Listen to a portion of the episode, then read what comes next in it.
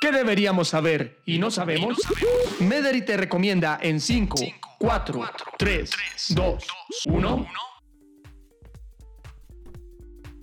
Hola, hola, nuevamente estamos aquí en un nuevo podcast de las 5 en 5. Estamos hablando de deglución, estamos hablando de los hábitos correctos a la hora de la comida, pero alrededor de esto hay mucho de qué hablar.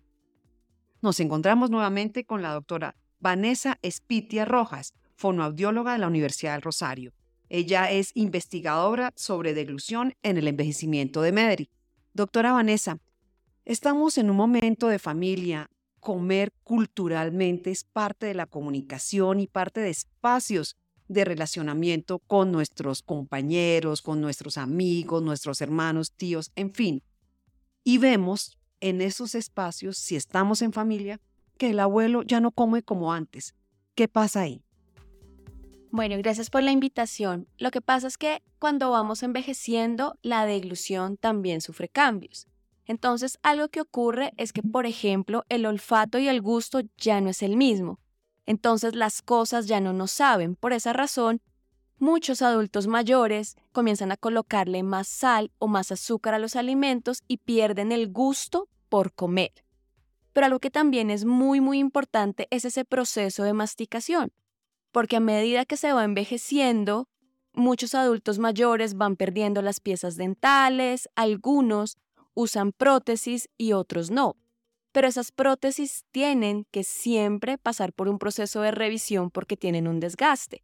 Entonces ahí no sé si tú has notado que muchas veces comienzan a cambiar los alimentos que comen y entonces dejan de comer carne y pasan solamente a tomar sopas. Quiere decir, doctora, que adulto mayor deben cambiar su tipo de comida por líquidos, cosas mucho más fluidas, tipo naco, puré de papa, gelatinas. Lo ideal es que el adulto mayor no cambie su dieta y sí reconozca cuáles son esos síntomas que nos generan alerta. Entonces, por ejemplo, la pérdida de peso es importante que el adulto mayor siempre esté acompañado y si vemos que hay una pérdida de peso, se lo consultemos al médico. Otra cosa que también es muy importante es identificar cuando el adulto mayor come y siente que el alimento se le queda estancado o parado en la garganta, porque esto quiere decir que hay una dificultad para pasar o deglutir ese alimento.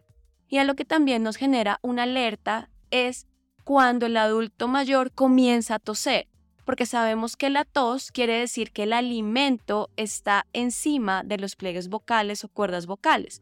Entonces, esto acaba generando una alerta para consultar con el médico. Alertas para consultar con el médico. Me gustaría, doctora, que empezáramos a hablar por eso. ¿Cuáles son esas alertas?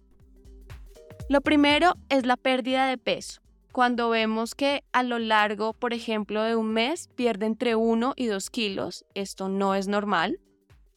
Lo segundo es cuando comenzamos a ver que cambia la dieta, entonces deja de comer aquellos alimentos que siempre le gustaron y los reemplaza por otros que son, por ejemplo, más fáciles de masticar o de pasar. Tercero, cuando notamos que mientras está comiendo, siente que se atora y necesita, por ejemplo, del apoyo de líquidos para pasar el alimento. Cuarto, cuando comienza a toser y esto se vuelve frecuente, no solamente en un único momento, sino varias veces al día o durante la semana. Y la quinta es si comienza a tener problemas respiratorios sin una causa aparente que requiere del acompañamiento médico. Llegamos a las 5 en 5 y estas 5 en 5 para los cuidadores y las personas que nos acompañan. Doctora, cuéntenos de eso. Primero, cantidad de comida no significa calidad de la alimentación. Es mejor comer varias veces al día en pequeñas porciones. Segundo, consulte al odontólogo sobre el estado de sus dientes o prótesis dental. Tercero, si siente que el alimento se le queda estancado en la garganta, lo mejor es tragar varias veces. Cuarto, sea consciente al momento de comer y no se distraiga. Y quinto, y muy importante, consulte con el médico y con el fonaudiólogo si siente que se atora o tose varias veces al día mientras come. Sentirse atorado mientras come será el tema de nuestro próximo podcast para hablar de esas atoradas que a veces nos prenden alarmas y que nos asustan y que no sabemos qué hacer. Muchas gracias y nos encontramos en un nuevo episodio de Las 5 en 5. Gracias por escucharnos. Y recuerda acudir siempre a tu médico.